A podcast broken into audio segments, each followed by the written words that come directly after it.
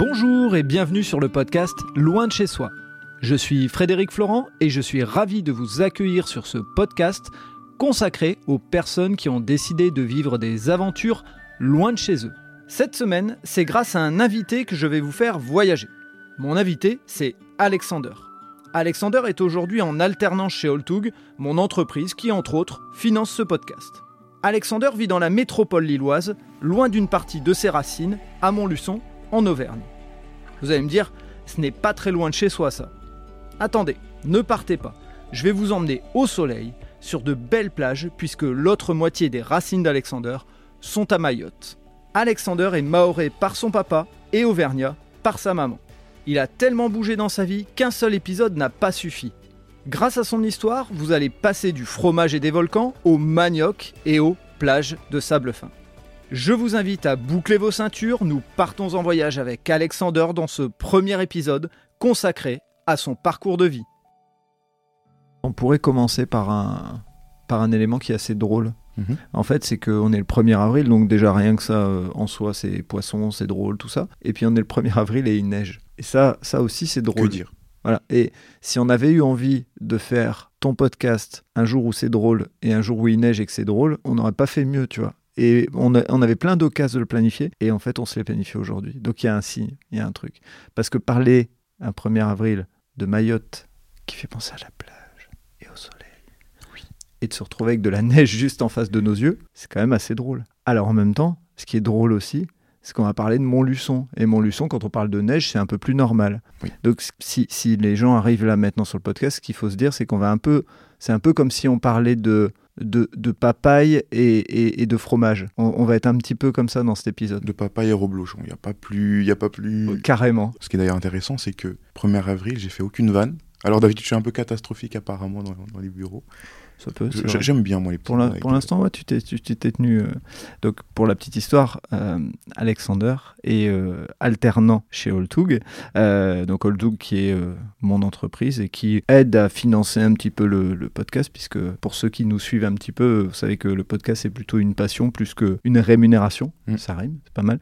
Mais donc, voilà, je me suis dit que s'il y avait bien quelqu'un qui était légitime pour venir sur Loin de chez soi, bah, c'était Alexander, parce que quand on vous a parlé de, de fromage et de papaye ou de, de reblochon, c'est parce que bah, les Très bon racines, fromage, euh, voilà, c'est parce que les racines d'Alexander euh, sont et à Montluçon et à Mayotte. Et donc euh, l'idée c'est de vous faire vivre un épisode dans lequel euh, allez vous fermer les yeux. Et, vous êtes à la totale. Et quand on sait que nous on a de la neige face à nous, pas mal. Quand on sait qu'on est à Tourcoing et que bah, neige- Tourcoing les bains. Tourcoing les bains. Tourcoing les bains. Tourcoing les bains, Bains, c'est bien euh, connu. Donc, euh, voilà. voilà. Alors Alexander, est-ce que tu peux nous expliquer euh, un peu ton, ton parcours de vie pour qu'on comprenne pourquoi et Mayotte et Montluçon Parce que les deux ensemble, par principe, au début, on fait pas un lien tout de suite comme ça, Ouais. à, à premier abord. Alors bon, je vais essayer de faire les choses, euh, les choses un petit peu d'une manière simpliste, comme si c'était une réunion, euh, une conversation dans, Ouais. dans les, dans, dans les bureaux ou autres. Euh, bah, concrètement, ça part d'un d'un principe tout simple. Chaque humain a des parents. Voilà, chaque humain a des parents. Et j'ai envie de dire que bah, ma mère est montluçonnaise, parce que c'est montluçonnais, montluçonnaise, et mon père est maoré, et non mayonnais ou mayonnaise. Voilà, je veux partir sur des principes, pas des questions en commentaire qui reviennent après. J'ai eu trop cette vanne euh, étant jeune. C'est étonnant, euh, étonnant que le 1er avril, on démarre direct avec mayonnaise. C'est étonnant. Ah. Bah, J'aurais pas pu me retenir. Je, suis- Ouais, je suis non, désolé. C'est bien, je- tu as fait. Du coup, voilà. Donc, euh, j'ai une mère euh, qui est, qui montluçonnaise. Je suis né à Montluçon. Euh, c'est d'ailleurs là-bas qu'elle a rencontré mon père, qui était venu bah, pour les études. Ce qui est marrant, c'est que à cette époque, il n'y avait pas vraiment de Maoris qui venaient à l'étranger, du moins en France, en métropole, parce que, bah, tout simplement parce qu'à l'époque, ça venait tout juste d'être un nouveau département. C'est le 101e département français. Donc suite à ça, Mayotte a commencé à, à s'ouvrir et du coup, bah, mon père, euh, il est venu étudier ici, donc euh, pour étudier euh, La métropole. De- de- D'avoir des infrastructures qui lui permettent de. Voilà, en fait, tout simplement, il y avait un manque d'infrastructures scolaires. et donc, bah, d'une manière logique, voilà, il a voulu venir pour étudier. Donc, étudier l'électrique, l'électronique de base. J'ai pas encore l'intitulé exact de la formation ou autre. C'est pas grave, ça, ça change pas. La question, elle est qu'est-ce qui fait qu'il se retrouve à Montluçon? Parce qu'il aurait pu se retrouver à, Paris, la grande ville, en se disant bon, j'ai un repère, je il se retrouve à Montluçon. Alors lui, il avait la connaissance de, Paris. D'ailleurs, on lui a, on lui a, on n'a pas eu énormément de conversations dessus, mais je sais qu'on a dû lui vendre la France comme Las Vegas. Vous voyez, tu vas aller en France, il y aura ça, ça, ça, telle formation, ça va être parfait pour ton avenir. Donc lui, bah, il s'est dit, il s'est dit oui, il s'est dit oui, euh, et surtout, bah, il avait un peu euh, cet esprit un peu visionnaire où il voulait vraiment sortir de Mayotte et voir un petit peu autour. À 10 000 km, c'est loin d'être, c'est un peu plus loin d'autour en tout cas. C'est un peu plus loin d'autour, voilà. C'est pas. Euh, mais du coup, bah voilà, il a voulu, il a voulu venir travailler ici, se former ici, et on lui a proposé Montluçon, tout simplement. Et voilà, il y avait des villes qui avaient cette formation spécifique pour que ce soit tout simplement en, cohérence avec ce qu'il veut faire plus tard. Voilà, il s'est dit bon, il n'y a pas de choix, faut que j'aille à Montluçon, faut que j'aille étudier euh, là-bas. Une question que je te pose, je me permets de te couper, mais est-ce que tu as déjà discuté avec lui? Est-ce que quand on lui dit Montluçon, Mhm. Il sait où il va se retrouver, sous-entendu. Je, parle vraiment pas, euh, pas de dénigrement de Montluçon, mais bien sûr, au niveau du climat. Il, le sait Au niveau du climat, euh, il a à l'oreille le fait que, voilà, il, fait pas très beau en France. C'est pas le même temps. On, lui dit surtout, mets ta doudoune. Alors il dit, doudoune, c'est mets ta doudoune, tout simplement. Et euh, bah, du coup, voilà, il, il s'attend à quelque chose qui n'est pas réellement ça. C'est-à-dire que lui, il pense qu'il va faire simplement froid, mais non, c'est glacial. Et puis, Moi, j'ai envie de vous dire, quand vous vous levez le matin et qu'il fait déjà 25 euh, degrés, alors qu'il est que 8 heures, bah... Tu parles de Mayotte, hein, on est Je parle de bien de Mayotte, pas de Montluçon. voilà, là, on est pour le cas de mon père. Donc lui, voilà, moi, même moi, quand j'ai habité, euh, voilà, chaque matin, il faisait déjà 25 degrés, il fallait être prêt déjà. Euh, bon, après, ça fait partie de la routine, mais quand, pendant très longtemps, donc depuis sa naissance, on se lève avec 25 degrés le matin, et ici, on se réveille avec 4 si on a de la chance, mhm c'est un peu compliqué. Donc, euh, donc voilà, il, donc il a voulu venir à Montluçon en France pour les études. C'est là tout simplement qu'il a rencontré ma mère, qui était aussi étudiante, etc. Donc pour d'abord un peu plus revenir sur Montluçon, parce que je pense que c'est bien quand même de le bien, rappeler. tu as raison. Euh, parce que oui, c'est bah, aussi connu que New York à Montluçon. Mais je préfère quand même le dire, voilà. Ouais, c'est le New York de l'Auvergne. Voilà. Donc je vais pas, je vais pas faire tout un Wikipédia dessus, mais c'est non loin de Clermont-Ferrand, à l'est de, à l'ouest pardon de Lyon, mhm. à deux heures. Euh, Et tu nais là-bas, toi? Ouais, je suis né là-bas. On est resté là-bas sans forcément retourner à Mayotte, euh, sans que mon père retourne à Mayotte. Euh, voilà, il a fait plusieurs années d'affilée là-bas. Il y a eu quelques années avant ma naissance où il a étudié. Lorsque je suis né, il continuait d'étudier et après il a commencé à travailler aussi. Et du coup, euh, j'ai commencé du coup à arriver à la primaire, etc. Ce qui est marrant, c'est que du coup, bah, lui, vu que j'étais aussi son premier, il apprenait aussi à vivre dans une nouvelle ville, entre guillemets. Euh, dans un nouveau climat. Donc il a fallu qu'il s'adapte. Et des fois, bah, on se rend pas compte, mais aller dans un autre pays qui est vraiment euh, à l'opposé du sien, où on se rend compte que bah, au final, c'est pas comme ce que je pensais, c'est un peu compliqué. Donc je pense que voilà, ça a été un peu compliqué pour lui. Bon, vu que c'est le type de personne qui va pas énormément s'exprimer, il n'est pas extrêmement bavard euh, sur ses expériences, sur, sur ça exactement. c'est pour ça que la plupart des, dialogues que je vais dire aujourd'hui vis-à-vis de lui, c'est un peu de la théorie parce que je le, je le connais, mais voilà, il me l'a pas dit de sa bouche tout simplement pour euh, recentrer un petit peu le sujet, j'ai euh, j'ai fait toute ma primaire à Mayotte. Alors, tu es parti de. Parce qu'on on est parti dans l'idée, tu étais né à Montluçon. Tu es né à Montluçon et tu es parti à Mayotte à quel âge? À May... Alors, j'ai pas l'âge exact, mais j'allais quand même à Mayotte pour les vacances. Ouais. Euh, quand j'allais pour les vacances et que même étant nouveau-né, la, famille pour nous à Mayotte, c'est très très important. Mhm. dès qu'il y a une naissance, même si tu es en France, tu vas à Mayotte, tu présentes le bébé, c'est culturel, il y a la petite tradition, la petite fête qui va avec, etc. Mais ton premier souvenir, justement, puisque tu dis que tu vas pour les vacances, ton premier souvenir, c'est quel âge à peu près? Tu, tu as, des, as des souvenirs, des ancrages euh, sur le fait d'y aller pendant les vacances à 3-4 ans? Parce qu'à 3-4 ans, on sait qu'il nous reste des images, mhm. pas de, de, trucs euh, très concrets. Ce qui est marrant, c'est que bah, je me rappelle d'événements qui se sont passés il y a très longtemps. Hein? Là-dessus, ça, c'est peut-être une mémoire visuelle. Hein, mhm. J'ai quelques petites images qui viennent comme ça. Je pense que j'avais dans les coups de 3-4 ans. Mhm. Euh, bien évidemment, je suis déjà venu à Mayotte avant, mais, mais j'étais encore enfant. Et c'est quoi ces images, justement? Elles, sont, elles sont de quelle couleur et tout? On imagine que les gens, là, ils sont en train d'écouter. Quelle, quelle, image ils ont de Mayotte? Parce que ça se trouve, les gens, ils ont une image euh, détournée. Et toi, tu T'as celle de petit. Pour faire un plan un peu à la troisième personne, on va dire que je vois tout simplement le, feuillage des arbres mhm. au, niveau du ciel, voilà. Donc euh, je suis sous les arbres et on fait un plan où je regarde ensuite en face de moi et je vois un zébu. c'est un peu bizarre, c'est vraiment cru. Voilà, je l'ai dit de manière crue, mais je vois un zébu et c'est vrai, c'était un. On était dans un truc euh, hyper poétique et on tombe sur le zébu. Ah oui, bah, c'est une certaine forme de poésie, hein, ça, ça, conserve mm. le, naturel du, du, conte. Mais voilà, du coup, je, je vois un zébu. Et moi, à ce moment-là, euh, j'ai pas encore euh, le souvenir de toutes mes réactions, mais voilà, c'est cette image-là que j'ai. C'est je vois un zébu, en arrière-plan bien évidemment, je vois mon père, euh, bon, il est avec les, amis aussi, mais bon, le zébu est un peu loin. Voilà, il fait attention à moi quand même. Mais voilà, il est avec ses amis, on fait un voulé. Alors, c'est quoi un voulé? C'est pas conjugué, c'est pas le verbe conjugué, hein, c'est un barbecue, tout simplement. Donc euh, c'est typiquement le barbecue que tu fais à la campagne. Campagne là-bas, c'est l'équivalent d'une jungle en fait ici. Mhm. C'est entre les deux. C'est pas euh, les macaques. Bon, il y a quand même des maquis qui est l'équivalent des singes, mais on y reviendra. Mais voilà, grosso modo, le voulé, c'est un barbecue qu'on faisait à la campagne. Euh, et donc, bah, moi, je sais que je m'endormais à ce moment-là euh, je sais plus où, j'ai pas tous les souvenirs, mais voilà, je venais de me réveiller. Et donc il, voilà, il est avec ses amis, il fait ce fameux voulez, donc tu du poulet, du poisson, euh, du manioc, qui est pas très commun ici, mais qui revient très souvent dans tous les barbecues, dans tous les volets qu'on fait, qu'on soit à la plage, qu'on soit à la campagne ou autre. Et du coup voilà, donc c'est typique cette scène de, bah, de partage entre amis, famille, qui revient le plus souvent dans mes plus vieilles pensées, les plus vieux souvenirs de Mayotte. Et donc, si on te ramène à Montluçon, tu, tu restes à Montluçon jusqu'à l'âge de. Jusqu'à quel âge? C'est très compliqué pour moi de, de, vraiment dater à chaque fois. Mais environ, est-ce que tu vas à l'école à Montluçon ou pas du tout? Tu as 3-4 ans et puis euh, vous partez? Euh, euh, à Mayotte Ça fait typique un peu CV, mais je, vais, je le vois un peu de cette manière pour un peu retracer mon, mon parcours. J'ai fait toute la maternelle à Montluçon. Ça, c'était sûr et certain que je, je, fasse cette étape-là mhm. là-bas, puisque mon père devait encore se former. Et du coup, moi, bah, à côté, j'allais à l'école maternelle de Montluçon. Mhm. Euh, et j'ai commencé à faire la primaire également. À ce moment-là, fin primaire, mon père a dû être muté, donc on va tous à, Mayotte, mhm. qui est aussi la première expérience. Alors, juste une petite pause avant de, mhm. rentrer dans, le détail de. Mais on sait tous que quand on rentre en maternelle et CP, début de CP, mhm. on se fait des copains.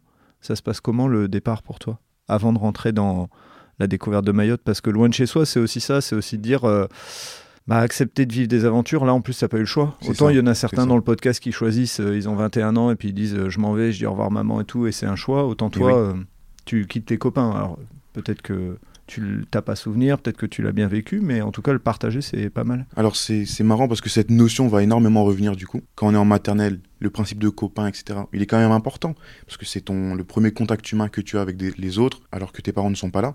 Mais vraiment ça va être par la suite ça va être vraiment plus marquant. Mhm. Mais on va dire que par rapport à ce premier départ, bah, j'ai eu mon petit caprice, le même que quand je venais d'arriver à l'école.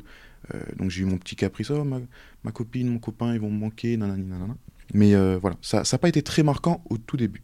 Ok. Et donc, vous arrivez, on va réenchaîner. Ta mère, c'est sa première expérience euh, de vie à Mayotte? Là, moi, mon père, ma mère, on arrive du coup à Mayotte. Donc on part de Paris et on atterrit à Dzaoudzi, qui est la capitale, entre guillemets, de Mayotte, euh, qui est située sur la petite terre. Peut-être je peux faire une petite parenthèse comme pour Montluçon, présenter mon Mayotte un petit peu. C'est une bonne idée même, je pense même plus que Montluçon, parce qu'il y a beaucoup de gens qui doivent avoir des, des images de Mayotte qui sont pas forcément là. Bah, le, plus, Ouais, ou des images un petit peu biaisées, je pense. Parce mhm. que, bon, on pourra y revenir, mais grosso modo, c'est le 101e département français, euh, situé entre Madagascar et l'Afrique. Donc l'Afrique du Sud, euh, du côté de la Mozambique, euh, c'est deux îles, puisqu'il y a la Petite Terre et la Grande Terre. Et donc la capitale est située sur la Petite Terre, où on va dire, un, petit peu cliché, mais il y a tout, c'est la capitale, donc il y a tous les bâtiments administratifs, les anciennes colonies aussi, entre guillemets, les, les anciennes bâtisses, tout ça et la Grandeur avec, attention, Mamoudzou. C'est vrai que c'est des noms qui sont pas. C'est pas Tourcoing, c'est d'autres types de noms. Mais euh, voilà, c'est Mamoudzou, qui est la capitale économique, puisque voilà, il y, a deux, il y a deux terres, donc deux îles, donc euh, il doit y avoir deux, deux, process différents. Mais on atterrit du coup à Dzaoudzi, on prend aussi du coup, la barge hein, pour aller à la deuxième île, et c'est là que la vie commence, parce que nous on habitait euh, essentiellement en grande terre. On pourra aussi parler un peu de l'expérience de ma mère vis-à-vis de, mhm. vis-à-vis de Mayotte, mais pour se recentraliser peut-être sur mon, aussi mon parcours euh, scolaire ou autre, bah, je dirais que voilà, j'ai travaillé essentiellement en grande terre, à Tsingoni, ça c'était le village du coup où j'ai habité toute ma vie à Mayotte. Mhm. Euh, donc euh, j'ai fait du coup la fin de, cette fameuse primaire, donc euh, intégration, vraiment plein dans l'année, je, viens. C'est à ce moment-là en fait que j'arrive à voir la différence vraiment extrêmement large entre Mayotte et la France, d'un point de vue éducation que d'un point de vue social avec les amis. C'est pas facile aussi pour tout le monde de venir dans, en grande section ou en CP ou en CM, qu'importe le niveau de, classe, mais s'intégrer auprès de nouveaux copains, parce qu'il y a, comme un peu partout, il y a déjà un petit peu les clans, euh, des petites équipes, etc. Donc euh, c'était un petit peu un petit peu particulier pour moi parce que bah, moi j'étais j'étais un enfant euh, tout timide aussi. Je venais d'arriver en plein, c'était un petit peu un petit choc pour moi parce que bah, il y avait plein de gens qui me ressemblaient. C'est un peu un peu bête parce que maintenant voilà c'est c'est plus démocratisé mais mhm. en France et tout mais voilà il y avait plein de gens qui me ressemblaient et on parlait une langue que je ne maîtrisais pas parce que bah, moi je suis franco-maoré typiquement même si ma mère a des origines polonaises Et euh, bah, moi, quand j'arrive à Mayotte, quand j'arrive en, fin primaire, euh, j'arrive et puis euh, je vois qu'il y a toute une culture qui est différente. Donc ce qui est intéressant, c'est qu'on voit que bah, c'est pas forcément que les adultes qui sont concernés, comme quand quelqu'un va faire un voyage à l'étranger, que ce soit professionnel ou autre, mais c'est aussi les enfants.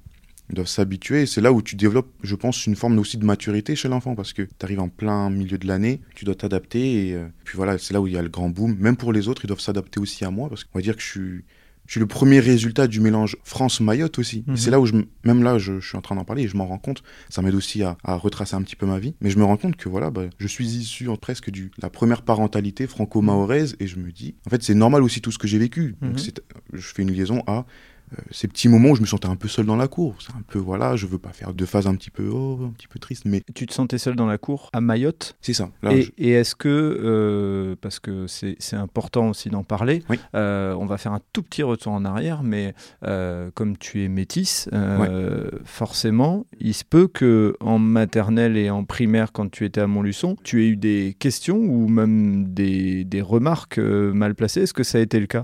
Alors oui et non. Alors on va dire que avant la primaire, ça va être le... les années oubliées un petit peu. Je suis beaucoup trop jeune pour m'en rappeler. Mhm. Si j'essaie d'avoir des conversations avec ma mère pour lui dire est-ce qu'il y a eu tel événement quand j'étais petit ou autre, est-ce que toi, par rapport à la famille, il y a eu des soucis vis-à-vis de l'intégration de mon père dans la famille, il y en a eu certains, enfin il y a eu certains euh, étonnements en tout cas. Mais du coup voilà, je m'en rappelle pas énormément. Plus tard, oui, il y en a eu. Euh, Donc on y reviendra, t'embête pas à aller chercher. on dans y reviendra. trucs, euh. On y reviendra. Mais donc à Mayotte, là où, comme tu le dis, Mhm. tu as une partie en toi Mhm. euh, de Maoré, C'est ça. mais en fait, euh, les, les gens constatent que tu es métisse, en fait. C'est ça ce que tu veux dire? C'est un travail que je fais même encore actuellement. Ouais, je comprends. euh, où j'essaie de voilà de réfléchir sur plein de notions et tout. Enfin, c'est quelque chose qui aussi m'intéresse. Et je me rends compte que bah, là-bas, t'as pas de t'as pas de gris. C'est soit noir, soit blanc. Et donc, quand tu viens d'ailleurs, euh, surtout de l'étranger, surtout de la France, donc là, on en parle partout là-bas. Mayotte est devenu français aussi. Mm. C'est encore tout jeune, tout récent. Eux disent encore, juste une question, justement, c'est important. Ouais. Quand tu es à Mayotte, les gens disent la France et ils disent Mayotte, ou est-ce qu'ils disent la métropole et ils disent Mayotte? Alors, ils se disent encore la métropole. Ouais. Ce qui est normalement pas le bon terme. Normalement, on dit l'hexagone. Normalement, on peut dire l'hexagone, c'est mieux. Ou la France. Métropole, j'ai pas toutes les connaissances dessus, mais normalement, c'est un terme un peu. C'est pas le bon terme. Du Mhm. moins, c'était le terme qu'on utilisait, il me semble, dans les époques coloniales. Je sais pas, je maîtrise pas assez, donc c'est pour ça que je préfère te poser la question. Voilà, à prendre encore avec des pincettes, mais voilà, je sais que maintenant, les hommes politiques là-bas, je sais qu'ils disent plus l'hexagone plutôt que la métropole. C'est comme ici, le Covid, la Covid, et ben là-bas, on a des termes à employer, c'est, ça prend du temps et c'est, normal. Pour revenir un petit peu au, au sujet scolaire, je suis arrivé du coup fin primaire, ils parlent pas la même langue et en plus, bah, c'est typiquement aussi un peu l'étranger, pas d'un terme euh, péjoratif, mais vraiment, je, je suis nouveau, je, Ouais. T'es nouveau, c'est même Tout euh, simplement. quelle que soit ta, Mm. ta, ta couleur de peau, Exactement, que soient tes origines exactement, et tout, nouveau. Donc, euh, Bah là, je mets en pratique tout ce que mon père m'a appris au sujet de, de la langue mahoraise. hein. Donc, euh, on employait un petit peu le, le vocabulaire basique à la maison en France, à Montluçon. Je parlais pas énormément maoré, mais je l'entendais vraiment beaucoup parler, que ce soit avec la famille, les amis, et surtout lorsqu'il me disait ferme la porte, il me disait en maoré, je savais qu'il fallait fermer la porte quand je rentrais à la maison. Donc, il a fallu que je m'adapte, même pas deux ans. Ça a duré deux ans. tu dis même pas deux ans, mais c'est long, deux ans. C'est moins long que ce qui arrive, du moins. Donc c'est même pas deux ans et très sincèrement j'étais timide à l'arrivée mais j'ai pu assez bien m'adapter donc même s'il y avait ce, ce petit moment où on me regardait un petit peu bizarre au début, euh, on va dire les premiers, premières semaines, on me parlait en maoré direct, moi je, je- je regardais avec des yeux ronds, c'est un accent qui est fort, hein. mon père lui prend son temps pour articuler etc. Là-bas ça parlait super vite, moi au début c'était un peu compliqué. Les premiers mots que mes amis m'ont appris c'était des insultes, ça, ça choque personne. C'est normal. Oui, c'était. bah, du coup, quand je rentre à la maison et que je dis papa, un, un, un, ah, pourquoi, je... pourquoi tu tu fais des yeux comme ça? Bon, C'était un peu compliqué. Voilà, c'était un peu compliqué au début de vraiment prendre mes repères, mais la langue mahoraise, je l'ai quand même acquise. Euh, je parlais pas maoré, euh, mais je, je, je comprenais le maoré. Donc je répondais souvent en français. C'est une mimique d'ailleurs que je pense qui est, qui est encore présente aujourd'hui parce que moi, quand mon père, euh, typiquement, il m'a appelé hier, il me parlait en maoré, il me dit alors comment ça se passe, etc. Bah, je le réponds en français, moi. C'est étrange, hein, mais c'est un truc que je pourrais même pas expliquer. Je pense que ça vient de cette époque, tout simplement. Voilà, j'ai eu certaines habitudes qui se sont rallongées avec le temps. Et du coup, bah voilà, j'ai pu m'adapter, m'habituer un peu à la, à la routine. Et ce qui est bien, c'est que bah, j'ai très très bien intégré parce qu'ils sont vraiment très accueillants aussi. C'est au début. C'est un peu étrange, mais au final, le naturel vient très rapidement et c'était c'était vraiment super. J'ai eu mes premiers vrais copains aussi. Donc c'est ça aussi qui me marque, c'est que voilà, j'ai eu l'âge de me rendre compte de la valeur de l'amitié en soi. Donc c'est là où j'ai commencé à avoir même ma petite attache, à ma petite routine, mon petit quotidien, les petits lieux phares. Et c'est quoi justement? Parce que l'idée, c'est que là, j'aurais envie euh, que tu nous parles un petit peu en maoré, parce que tu, tu viens de nous, nous mettre l'eau à la bouche et on s'est tous imaginé, Ah là là là euh, on s'est tous imaginé un, un dialecte qu'on connaît pour la plupart, à mon avis, pas. Je sais très bien qu'il y a des amis à moi, de la famille, mon père, ma mère, qui peuvent euh, écouter ce podcast. Donc s'ils m'entendent parler maori avec un micro des plus qualitatifs, ça, ça va créer un sourire, c'est vrai. Juste en donnant le nom de la ville, Mamoudzou, Nsamboro. C'est, c'est- ça donne déjà la tonalité un peu. Et quand on dit ferme la porte, tu euh, On dit Balam Longo. Ok. Bala Tu vois pour ferme. Ah ouais, je- indirectement. T'as parlé. Comment faire cracher le morceau, Alex? Voilà. C'est- c'est ma- Je suis un peu mentaliste en fait. Je l'avais jamais dit. Mon cousin, du... ouais, mon cousin Maoré, du coup, qui est ici, d'ailleurs, me dit que voilà, j'étais une poucave, comme on dit. euh, mais c'est c'est pas de ma faute. Hein, c'est- donc, bah là, pour fermer, ferme. euh, mais voilà, donc euh, bah, c'est typiquement ce genre de mots. De, c'est ce langage, c'est le, c'est un mélange de swahilien, de, de, pour reprendre un peu la présentation de Mayotte, tout ça. D'un point de vue historique, bah, il y a eu plein d'immigration, de plein de communautés africaines différentes. Vu que Mayotte fait partie de l'archipel des Comores, que c'est dans une zone où il y a beaucoup de, de, de- de- de trafic euh, En tout genre. Ouais, voilà, en tout genre. Enfin, il y a beaucoup de Comoriens qui viennent avec des bateaux, etc. J'avais pas les mots. Mais voilà, en tout cas, il y a eu beaucoup de mouvements à une certaine époque, ce qui fait que Mayotte a une certaine culture musulmano-africaine. Peut-être pas le bon terme, mais grosso modo, c'est Mayotte pour présenter aussi. C'est 99% de musulmans. Donc, euh, du coup, voilà, pour expliquer un petit peu la langue et faire un petit, euh, petit accent sur, sur l'histoire. Et donc pour en revenir au, au lieu où tu commences à créer tes habitudes, etc. Oui. d- Donne-nous un petit peu euh, des entre guillemets des images, des, des- une vision de ce que de ce que peut être euh, euh, Mayotte pour toi euh, dans cette période euh, euh, fin de primaire. Donc, fin de primaire, chaotique. Quand je dis chaotique, c'est que je suis un peu dynamique. J'ai un temps, je suis quelqu'un, je pense, un peu, un peu calme, un peu timide quand je viens d'arriver, surtout à Mayotte. Mais au bout d'un moment, bah, je commence à prendre mes aises. Je vois que c'est totale liberté. Alors, du moment que tu vois une poule traverser la route à Mayotte et que personne ne dit rien, c'est que le principe de liberté est bien, est bien présente. Mais là, c'est. Hier, en regardant quelques photos pour essayer d'un peu diriger le podcast, bah, j'ai eu plein de souvenirs. Bah, typiquement, quand on, on venait pardon, de, de finir le- le- le- les, cours, enfin, le- ouais, les, cours à l'école primaire, et bah, je sortais avec les amis. Donc c'est un village, donc c'est assez petit. Tu peux te promener comme tu veux, quand tu veux, entre guillemets. Ma mère avait toujours ce principe de, voilà, de, couvre-feu à 18h, quand on entendait la vanne, donc l'appel à la prière. À ce moment-là, je savais que c'était 18h, c'est qui, était- qui est- qui est pratique quand tu as encore des difficultés à lire les aiguilles sur ta montre. Et euh, bah, du coup, je savais qu'il fallait rentrer, mais sinon, il y avait cette liberté. Et je me rappelle que quand je finissais, euh, je pense vers 15h ou je ne sais plus trop, bah, j'avais un petit temps sur la route du retour à être avec un peu avec les amis. Donc il n'y avait pas de parc de jeux en plastique, en ou, ou- voilà sécurisé Ouais, en les, tout cas. les, les street euh, parks, Voilà. machin. C'est ça. Il n'y avait pas ça, Mm. mais il y avait la nature, tout simplement. Et donc là, ça peut être typique, hein, mais on avait nos billes, on se mettait sous un manguier, on jouait.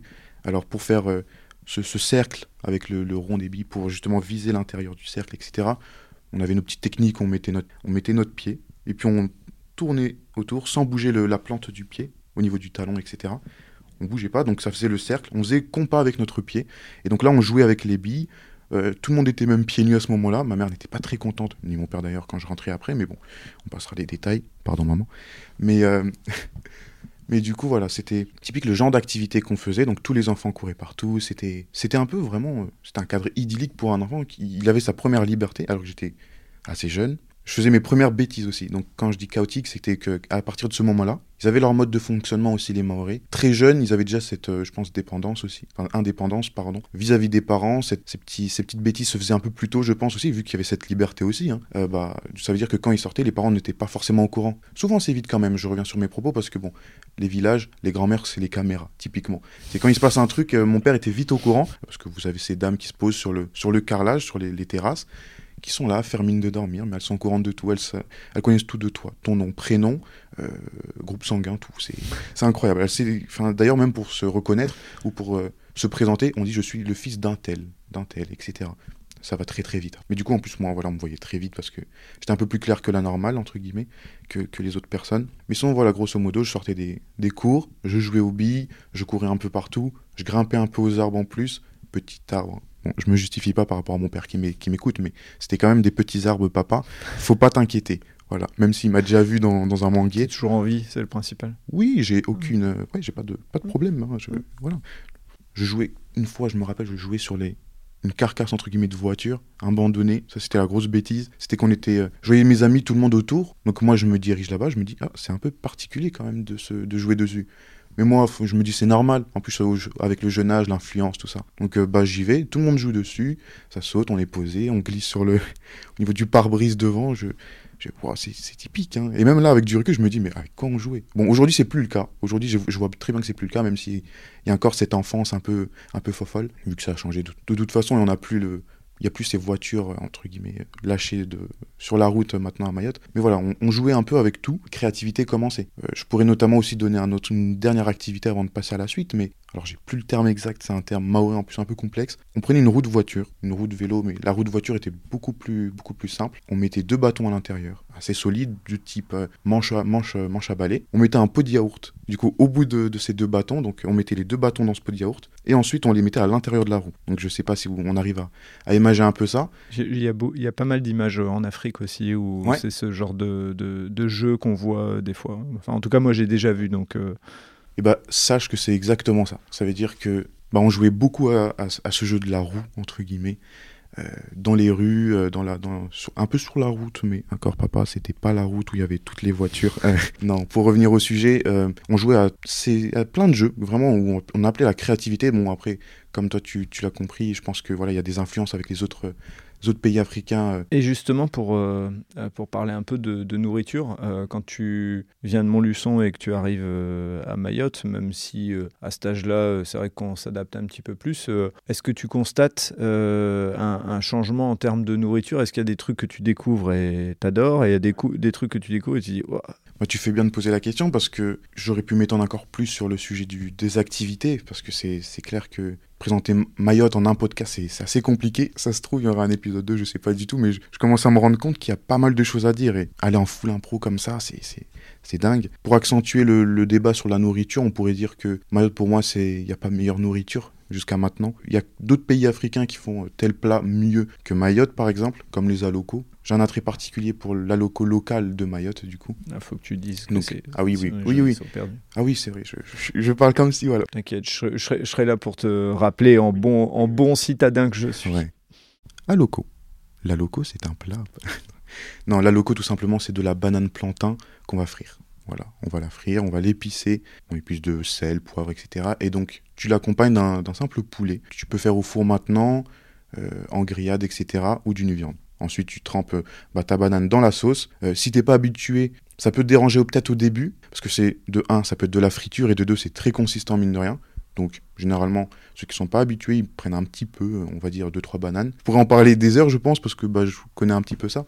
Mais voilà, typiquement, la loco, c'est tes bananes. Voilà. Donc après, il y, a y a le manioc aussi qui peut arriver avec, parce que là, c'est le, le, le best-seller à Mayotte, hein, parce que de 1, tu peux le trouver partout par rapport à la France. C'est comme la pomme de terre, en fait, dans la logique. Euh, même si c'est pas la même chose, bien sûr, mais en fait, c'est devenu connu pour les gens qui sont des citadins comme moi et autres, euh, grâce à Colanta. C'est-à-dire que c'est à chaque fois Colanta entend parler de manioc, et bien sûr que de ce fait-là, euh, ils auraient un peu expliqué ce que c'était. Donc je suppose qu'on est un peu dans ce schéma-là, en fait, un peu. Sans Colanta, je pense pas qu'on aurait vite euh, imagé le, manioc, je pense. Encore là, actuellement, j'ai des amis qui ne savent pas ce que c'est, je leur fais goûter, ils valident à 100% parce que mine de rien. Mais malgré que ce soit consistant, si tu sais bien le préparer, bah, tu arrives à, à, gérer la quantité, tout ça. Bon, d'ailleurs, je t'en ferai sûrement goûter, ça c'est je suis preneur. Euh, mais bref, non, euh, plus sérieusement, c'est une des nourritures que j'apprécie le plus. Elle est très simple, très très bonne, mais pourtant, là je vais être honnête, ça fait deux mois que j'ai pas mangé de manioc par exemple. Pour moi, ça fait beaucoup parce que à Mayotte, euh, une fois par semaine, c'est obligé. Ça, ça peut être obligé. Après, ça dépend des familles, etc. Mais tu as accès au manioc, aux bananes plus rapidement que tout autre aliment qui est exporté, mhm. du moins qui est importé à Mayotte. Et ce qui est fou, c'est que bah, vu que que la majorité des gens, du moins dans mon village à Tsingoni, a un terrain. terrain, c'est l'équivalent d'une parcelle de, campagne qui est pas si bien délimité que ça, puisque c'est encore euh, vraiment stade de, un peu jungle campagne. Mais en tout cas, je sais que mon père, là, euh, chaque week-end, il va euh, bah, cultiver ses bananes, son manioc, plein d'autres aliments comme des ananas ou autres. C'est vrai que nous, on a accès plus rapidement à ça. Et donc, donc voilà. Donc par rapport à Montluçon, nous, Montluçon, on est plus, plus fromage, vin rouge, la salade. Le pain. Ça, c'est pour moi, c'est une évidence. Je vais pas en parler, c'est une évidence. Mais typiquement, voilà, Montluçon reste aussi très artisanal. Donc, ce qui est marrant, c'est que les deux côtés, des deux côtés, donc Mayotte, ça reste très ancré culture. Donc là, on aura la nourriture, les, aliments à la bonne, à façon grand-mère, où on garde vraiment depuis les temps anciens ce manioc, ces bananes. Et du côté de la France, on a ces fromages, les, plats raclette, etc. Typique français, typique auvergnat. Et ça, bah, ce qui est marrant, c'est que j'étais un peu à l'extrême des deux côtés. J'ai su m'adapter, j'ai su m'habituer. Et, et j'ai pas eu de complications. Pour moi, c'est Je peux manger aussi bien un fromage très fort qu'un piment aussi très fort, même si je te cache pas, je suis pas très très fan. Pour moi, ça, ça gâche le goût de certains plats. Mais concrètement, moi, les plats, c'est quelque chose qui, qui, va beaucoup représenter Mayotte et je pense que voilà, euh, actuellement, je suis assez content de voir qu'il il y a des, des pages Instagram, des chaînes YouTube des, même des, des, comment dire, des, reportages qui se font à Mayotte comme Échappée Belle. Il me semble que c'était en 2016, mhm. 17, bon, en tout cas, c'était un petit moment, certes, pas actualisé, mais un petit moment. Mais au moins, tu peux voir un peu la culture euh, de Mayotte en termes alimentaires. Parce que surtout là, on va vraiment voir les, plats locaux. Parce que à Mayotte, importer des produits francophones, français, euh, en tout cas de, de l'Occident. Un camembert ou un reblochon, on va prendre cet exemple. Ça se fait de plus en plus. Le problème, c'est que c'est extrêmement cher, mais il y a même souvent des polémiques hein, qui se font mhm. par rapport à ça. Donc quand tu as un produit cher, bah, tu te diriges vers le moins cher, et surtout quand tu as un manioc qui te coûte 0 euros, logiquement tu retrouves ça souvent dans ton assiette, et donc après, bah, place à la créativité où tu le fais différents, différentes, euh, différents, euh, comment dire, différents plats, voilà, plats, etc. Tu peux faire euh, ouais, plusieurs variantes tout simplement du manioc avec sa farine, etc. Donc ouais, c'est assez compliqué. Mais pour revenir un petit peu à, à l'importation des produits, je pourrais dire que c'est extrêmement compréhensible aussi, parce que l'importation mhm. a un coût. Mais quand vous voyez que l'exemple qui est pas alimentaire, hein, mais un sac poubelle qui va coûter 4 euros, euh, comparé à en France où c'est. Et, je parle du plus bas de gamme. Hein. Mhm, mhm. En France où c'est 1 euro et quelques, on voit quand même la différence. Quand on veut manger des plats, du poulet français ou quoi, les prix sont 60-70% plus chers. Et ça, c'est une certitude. Euh, normalement, je peux buter sur les chiffres, j'ai pas envie de dire de faux chiffres ou autre, mais là, on est vraiment sur des prix élevés et on peut pas euh, se permettre de tout acheter, mhm. sinon, sinon c'est compliqué. J'ai typique une, image en tête de promotion aussi. c'était promotion sur des, c'était promotion sur le lait, le lait français, donc je crois que c'était grand lait, il me semble. ici, je pense que tu payes à peu près 3-4 euros maximum le pack de 6 par mhm. exemple. Là-bas, on était à du 9 euros. la promotion était, été, appliquée, hein, mais bon. C'est ce qui a beaucoup dérangé ma mère, moi, personnellement. Enfin, je, le sais personnellement parce que je me suis dit, mais comment. Euh, enfin, elle avait besoin aussi de ses aliments à elle. Mhm. Elle savait s'adapter. Elle savait euh, manger le manioc ou autre. Enfin, il y a plein de plats, encore une fois, mais je, centralise dessus pour qu'on se perde pas. Mais typiquement, euh, bah, quand elle voulait son fromage, et ça fait un peu cliché, mais c'est vraiment vrai, elle voulait son fromage et tout, bah, elle en avait un peu marre, quoi. Elle se disait, bah, je peux pas me permettre d'en acheter tout le temps. Alors que c'est que du fromage, tu te dis, euh, normalement, bah, c'est accessible, quoi. Alors moi, ce que je vais te proposer, c'est que maintenant que tu as raconté le début de ton histoire et qu'on a fait un gros éclairage sur euh, euh, Mayotte surtout, mhm. et puis après on reviendra un peu sur Montluçon, je te propose qu'on s'arrête là pour ce premier épisode et qu'on se lance sur un deuxième épisode derrière, comme ça les gens... Bah, viendront écouter la suite de ton histoire dans un deuxième épisode et, et, deuxième épisode dans lequel effectivement on va faire en sorte de bah, de coller à ce qu'on vient d'expliquer, mais les gens auront plus de, de, compréhension de la deuxième partie en ayant écouté cette première partie. Ok, bah, pour moi ça me, bah, ça m'enchante parce que je me, je me rends compte ouais, qu'il y a pas mal de choses à dire et surtout bah, ça me donnera une idée pour ordonner un petit peu mes, mes différentes idées parce que je me dis, ouais, on verra pour la suite. Je, je, voilà, voilà c'est terminé pour ce premier épisode consacré au parcours d'Alexander. La semaine prochaine, suite et fin de ses aventures dans le second épisode. Pour cela, rendez-vous mercredi prochain.